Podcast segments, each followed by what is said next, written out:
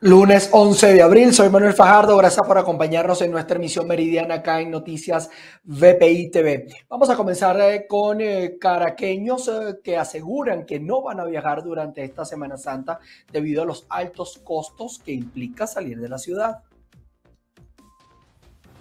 La Semana Santa es una de las celebraciones en las que los venezolanos aprovechan los días feriados. Por eso hoy salimos a consultar con los caraqueños si se quedarán en casa o viajarán. Ahorita para, viajar es muy difícil. Primero el alto costo de la vida, la inflación se come todo, se devora todo. Todo lo que ponga usted en la mesa se lo devora. Y usted debe, usted debe saber cómo está la, inflación tan galopante y, la situación económica y el desempleo que hay. Hay un desempleo eh, tremendo, que el gobierno no lo diga, pero sí lo hay. Me quedo en casa porque tengo cosas que hacer en casa, es el día de limpieza, la semana que tengo que no trabajo y necesito ocuparme un poquito de la casa. De pensar salir a la ciudad fuera bueno, pero lamentablemente la situación económica no nos permite hacer grandes fiestas. Mejor en casa. Nicolás Maduro recientemente anunció el incremento del salario mínimo a 29 dólares mensuales. Sin embargo, un caraqueño necesita entre 40 y 50 dólares para disfrutar un día en las costas del estado Vargas. Desde Caracas, Venezuela, María Alejandra Silva. Y este fin de semana comenzó el arribo de temporadistas a la isla de Margarita, destino principal turístico de Venezuela, estimando una ocupación del 75%. En efecto, el sector privado tiene mejores expectativas para esta temporada de Semana Santa frente a lo que fue la de Carnaval, pero ve con preocupación el efecto que pudiera tener el nuevo impuesto que se aplica a los pagos en divisas. En torno a ello ha fijado posición. En el caso del Estado de Nueva Esparta, nosotros respetuosamente consideramos que no debe aplicarse, que para Nueva Esparta debe privar un régimen especial, como lo prevé el artículo 15 de la Constitución, como fue un legado del libertador Simón Bolívar también. Entonces recuerden que en los destinos turísticos del mundo hay características especiales precisamente para el estímulo de la economía, más aún cuando el eje central de la economía es el turismo. Entonces usted viene a pagar con una moneda distinta al bolívar en Venezuela y cuando usted reserva un hotel todo incluido, ese hotel le tiene que pagar a otro servicio y el otro servicio. O sea, se hace una cadena de pagos que podría dejar de ser el 3% a llegar a ser el 6, el 9 precisamente por el efecto negativo y las lagunas que aún presenta este impuesto. No todos los comercios lo aplican todavía, pero lugares muy regulados como los hoteles sí. Una habitación en un hotel todo incluido para dos personas una noche pasa a costar de 292 dólares a 300. Desde el Estado de Nueva Esparta, Ana Carolina Arias. Debido a los altos costos del pescado durante la Semana Santa, los maravinos han acudido a los mercados que lleva a cabo la alcaldía de esa jurisdicción para conseguir esta proteína a más bajo costo. Establecemos el presente contacto desde el estado Zulia. Desde la alcaldía de Maracaibo han introducido durante esta semana la venta de proteína en las ventas de mercados populares. Esto debido al bajo consumo que tiene el maravino. Nuestra feria del pescado en el marco de nuestros mercados del sol es la posibilidad de que la gente adquiriera la proteína del pescado que viene a complementar lo que nuestros mercados del sol han venido haciendo. Nuestros mercados del sol son nuestra forma de dignificar a la gente y de hacerle rendir sus recursos. Damos unos productos a un buen precio, a un precio que les permita a la gente acceder, pero también le decimos a la gente que compra lo que quiere o necesita, porque son productos al detalle. Y además en esos mercados hay proteína inmediatamente, es decir, usted puede comprar sus víveres pero también puede comprar sus proteínas, que en este caso era pollo y carne. Y como me lo han escuchado anteriormente, esta, este fin de semana incorporamos el pescado que lo tuvimos sábado en Plaza de Para Todos, que es la donde inició la jornada de pescado, una jornada exitosísima. Durante el balance del operativo de Semana Santa, el alcalde Rafael Ramírez Colina aseguró que para los próximos días se pudiese fijar posición en torno a la participación de las primarias presidenciales por el partido Primero Justicia. Es la información que podemos aportar desde la ciudad de Maracaibo en el estado Zulia, reportó María Carolina Quintero. Pasando al estado portuguesa, allí se desarrolló el tercer Congreso Nacional del Café organizado por la Universidad de los Llanos Ezequiel Zamora. Allí los ponentes expusieron la necesidad de renovación del 79% de las hectáreas sembradas y también la revisión del precio del rubro a nivel internacional. Nuestro primer objetivo es el productor primario. Más de 65 mil productores de café venezolano necesitaban de mejores variedades, de más conocimiento, de más capacitación y bueno, los números que hoy voy a presentar como corporación y como investigador pues demuestran que hemos hecho un trabajo continuo y bastante efectivo. En esos tres días de reunión, la conclusión que salió de allí fue que de las 219 mil hectáreas que tiene Venezuela de café, el 79% tienen edad superior o envejecida a la edad productiva.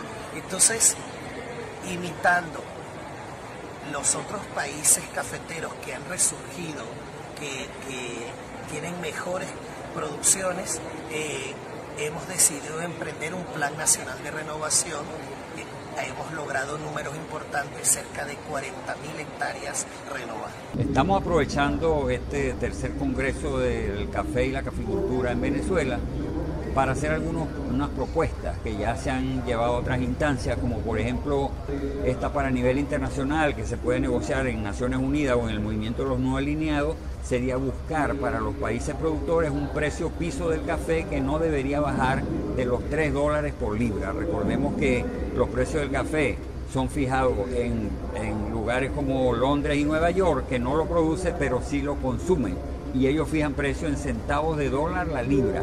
Esperamos que ese precio logrado, como dije, sea por lo menos igual o superior a los 3 dólares la libra por diferentes razones que hemos venido argumentando a lo largo de los años.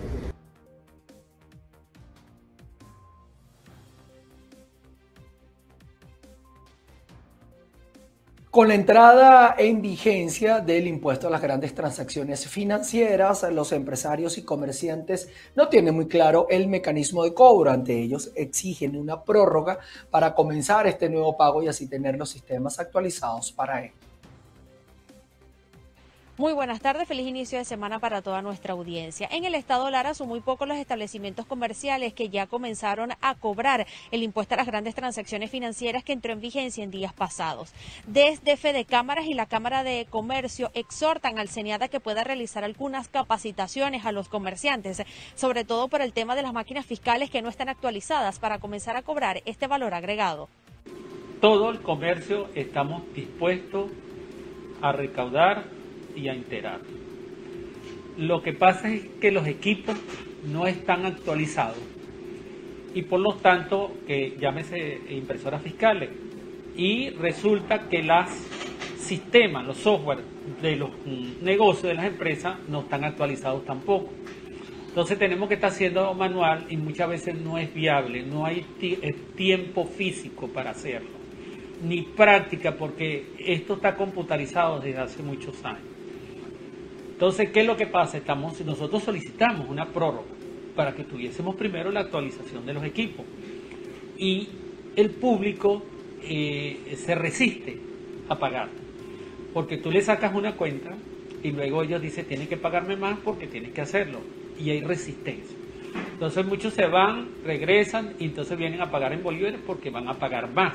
Si en bolívar yo no voy a pagar, entonces lo están haciendo. La pregunta que nos hacemos, ¿Habrá suficiente bolívares para estas transacciones que van a sustituir, a sustituir las divisas en el país? Cabe destacar que el impuesto a las grandes transacciones financieras es para todas aquellas personas que son contribuyentes especiales que reciban pagos en moneda extranjera o también en transferencias en bancos internacionales. Existen muchas dudas al respecto de estos pagos y es por eso el énfasis que hace el sector comercial en el estado Lara para obtener respuestas por parte del órgano tributario, sobre todo para evitar que al momento de una fiscalización incurran penalidades que, eh, por supuesto, los comerciantes están evitando y es por eso que están exigiendo entonces algunas charlas y capacitaciones para todas aquellas personas que son contribuyentes especiales y que necesitan entonces estar al día con toda esta información. Desde Barquisimeto en el estado Lara reportó para ustedes Andreina Ramos.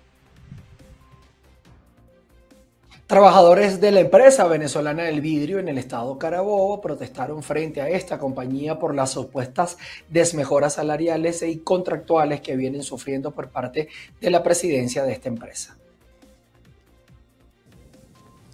Establecemos este contacto desde el estado Carabobo, región central de Venezuela. Nos encontramos específicamente en el municipio Los Guayos, en puertas de la empresa Benvidrio. El día de hoy un grupo de trabajadores se encuentra manifestando de forma pacífica. Vamos a ver que sea el vocero de esta actividad quien nos comente cuál es su nombre y qué ocurre. Adelfo Gutiérrez, eh, electricista de aquí de Planta Los Guayos.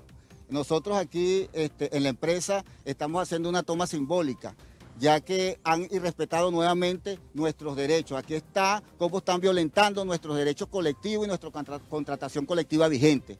Hacemos un llamado que nosotros queremos hacer conciliación, queremos llegar a un acuerdo de ganar y ganar, pero que no salgan con este irrespeto. Le hacemos un llamado al presidente Nicolás Maduro para que mande gente seria, gente que respete a la masa obrera. ¿Hasta cuándo van a seguir violando nuestros derechos? ¿Hasta cuándo van a seguir violentando y sacrificando a la masa obrera? Señores, necesitamos gente seria que cumpla con nosotros. Nosotros lo que queremos es que nos escuchen. ¿Cuántos padres de familia están en esta situación? Más de 600 padres de familia estamos en esta situación hoy, aquí este, buscando alternativas para que nos solucionen el aumento, pero no un aumento donde ellos quieren poner este paquetazo violando nuestra contratación, que mantengan el respeto y así nosotros lo vamos a mantener. Producir es vencer. Estamos ahorita aquí, el, el trabajador está siempre produciendo. Ellos son los que vienen con estos paquetazos para ir amedrentando al trabajador y a su familia. Señores, ¿hasta cuándo? Así es. Declaraciones eh, de uno de los trabajadores eh, de Benvidrio Planta Los Guayos el día de hoy están exigiendo respeto a su contratación colectiva. También le hacen un llamado al patrono a sentarse en una mesa de diálogo para poder estar de acuerdo en relación a sus beneficios laborales. Ellos informan que cumplió el patrono con el reciente ajuste, sin embargo, está irrespetando su contratación colectiva. Es parte de la información que tenemos al momento para ustedes. Quien les habla, Ruth La Ya en el estado Falcón continúan las protestas de trabajadores de la administración pública en rechazo a la vulneración de sus derechos laborales. Los trabajadores del sector salud protestaron en la sede de la Inspectoría del Trabajo.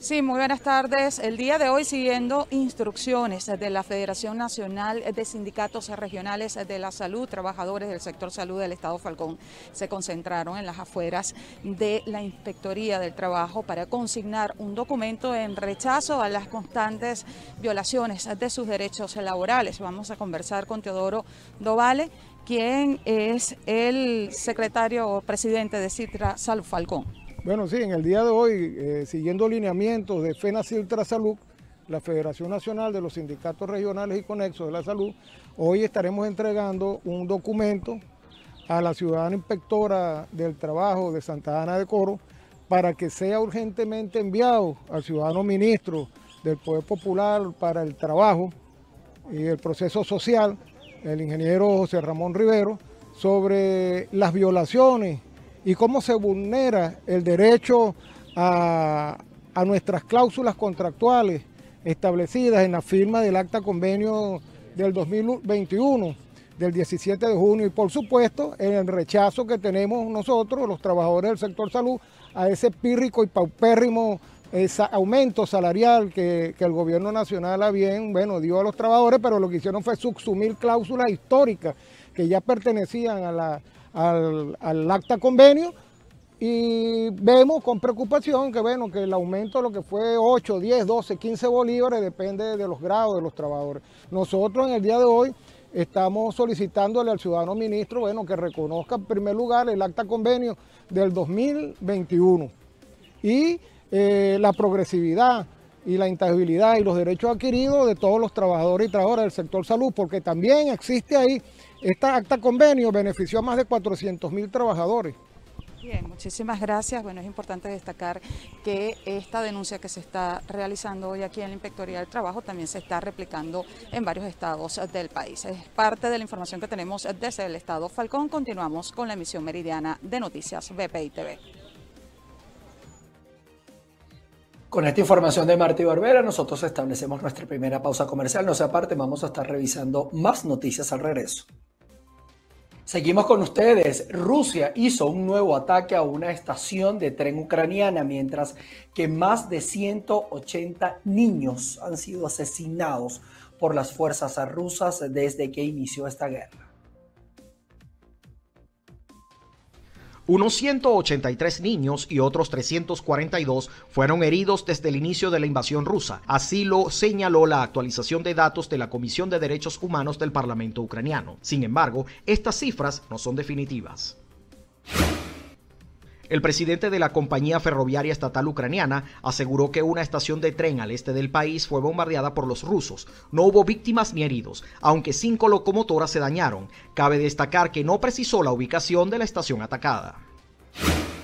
Francia envió a Ucrania un equipo técnico de dos forenses y 15 agentes del Instituto de Investigaciones Criminales de la Gendarmería Nacional para aclarar los presuntos crímenes de guerra perpetrados por las fuerzas rusas. El portavoz del Kremlin, Dmitry Peskov, advirtió nuevamente que la expansión de la OTAN en Europa es una herramienta de confrontación y no proporcionará paz ni estabilidad a Europa, tras la posibilidad de ingreso a la alianza de Finlandia y Suecia. La economía ucraniana caerá un 45% aproximadamente como consecuencia de la guerra. Entre tanto, Rusia retrocederá un 11%, así lo pronosticó el Banco Mundial. Además, Bielorrusia y Moldavia entrarán en recesión por su apoyo al Kremlin.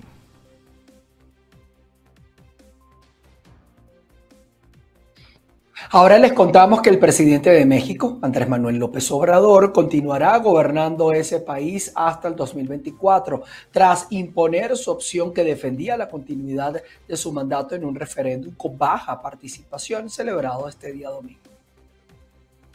México le dijo que sí a la continuidad de Andrés Manuel López Obrador en la presidencia del país, tras la consulta de revocación del mandato realizada este 10 de abril entre un 90,3 y 91,9% de los electores votaron porque el mandatario pueda continuar los tres años que le quedan en el poder.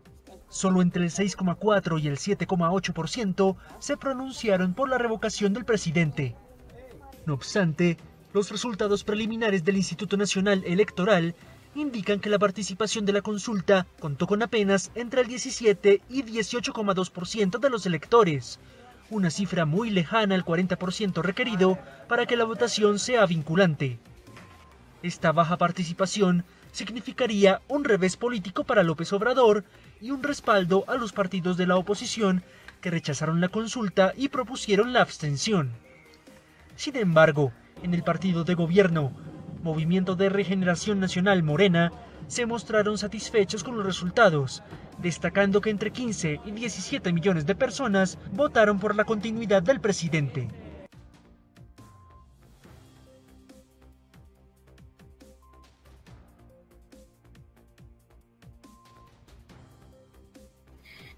Nos vamos a Francia porque va a vivir un nuevo balotaje con el presidente Emmanuel Macron y Marine Le Pen, quienes fueron los más votados este día domingo con 28 y 25% de los sufragios respectivamente. Vamos a ver los detalles de esta jornada electoral. El actual presidente de Francia, el centrista Emmanuel Macron, de la República en Marcha, y la derechista Marine Le Pen, de la Agrupación Nacional, se enfrentarán en el balotaje del 24 de abril, como ocurrió en 2017.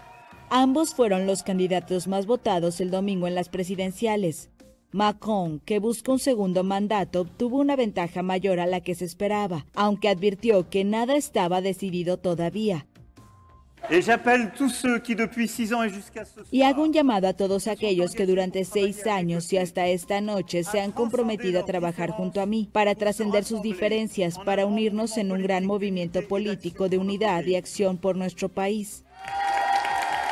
Por su parte, Le Pen hizo un llamado a aquellos que no votaron por Macron en esta primera vuelta.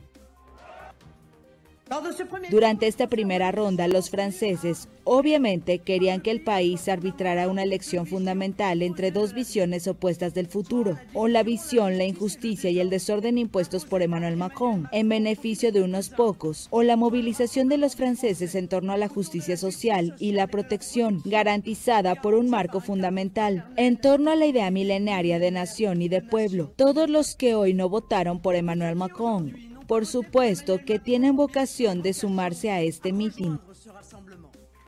Los candidatos de derecha, ecologista, socialista y comunista llamaron a votar por Macron en el balotaje para impedir la victoria de Le Pen. Mientras que Jean-Luc Mélenchon, tercer candidato con más sufragios el domingo, pidió no votar por la derechista en la segunda vuelta, pero no llamó a sufragar por el mandatario. Madame Le Pen no debe dar un solo voto a la señora Le Pen. Creo que este mensaje ha sido escuchado. Le Pen, en cambio, recibió el apoyo del ultraderechista Eric Zemmour. No elegiré al oponente equivocado, por eso pido a mis votantes que voten por Marine Le Pen. La abstención se situó entre el 26% y el 28,3%, según las estimaciones, y cerca del récord de 2002 de 28,4% de abstencionismo.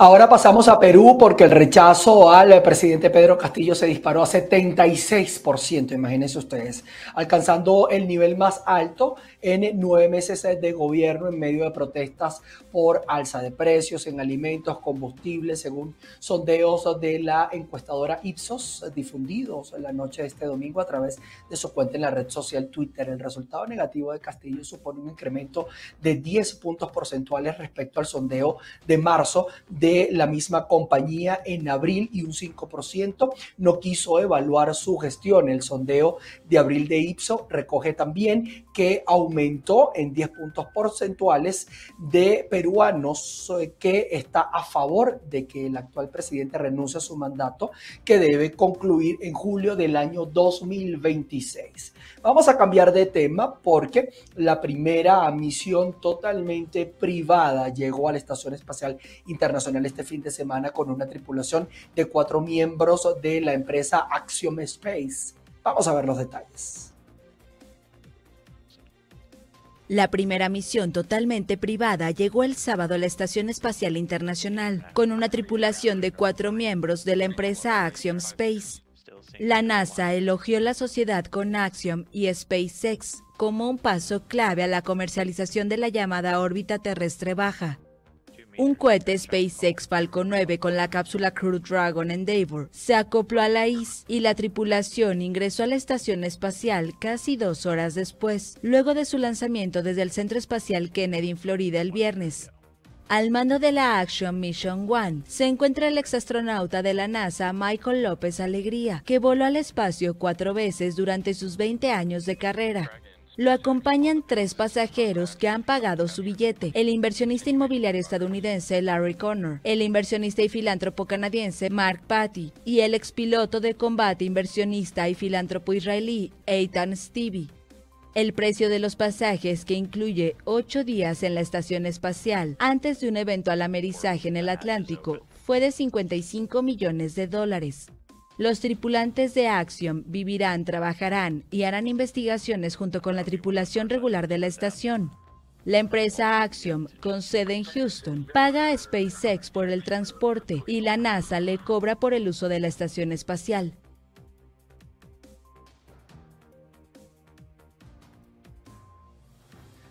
Ahora nos vamos a Bélgica porque en Bruselas se inauguró una exposición sobre la historia de la navegación. Tenemos los detalles. Maquetas de barcos, cartas náuticas y globos terráqueos son algunos de los objetos que se pueden encontrar en una exposición en Bruselas que con la ayuda de más de 200 artefactos y decorados retroceden el tiempo para surcar la aventura de la conquista de los mares por el ser humano. Cobijada por Tour Taxis, bajo el título Una gran historia de la navegación, la visita sigue un itinerario que zarpa del Neolítico, flota por las orillas del Nilo, atraviesa el Mare Nostrum y desembarca en la antigüedad, en la Edad Media y en la modernidad hasta atracar por fin en tiempos actuales. La exposición, abierta hasta el 31 de agosto, deja de lado el aspecto bélico de la Marina para centrarse en su vertiente exploratoria y comercial, y aunque está destinado a un público amplio, mantiene una mirada puesta en los más pequeños, para quienes reserva distintos cuadernos didácticos que les ayudan a participar en el recorrido. El itinerario incluye películas explicativas, mapas de gran tamaño, vitrinas con herramientas de navegación y pantallas interactivas, pero el principal atractivo que inunda los salones y pasillos de la galería lo constituyen las incontables maquetas de barcos cedidas por museos y coleccionistas privados. Entre otros atractivos también se encuentran los navíos vikingos de la época medieval y maniobras entre las flotas españolas, inglesas y holandesas en la Edad Moderna, Mientras tanto, los transeúntes arriban a la contemporaneidad a través de maquetas, recortes de prensa y carteles de época que sumergen a los visitantes en la historia de grandes transatlánticos como el Titanic.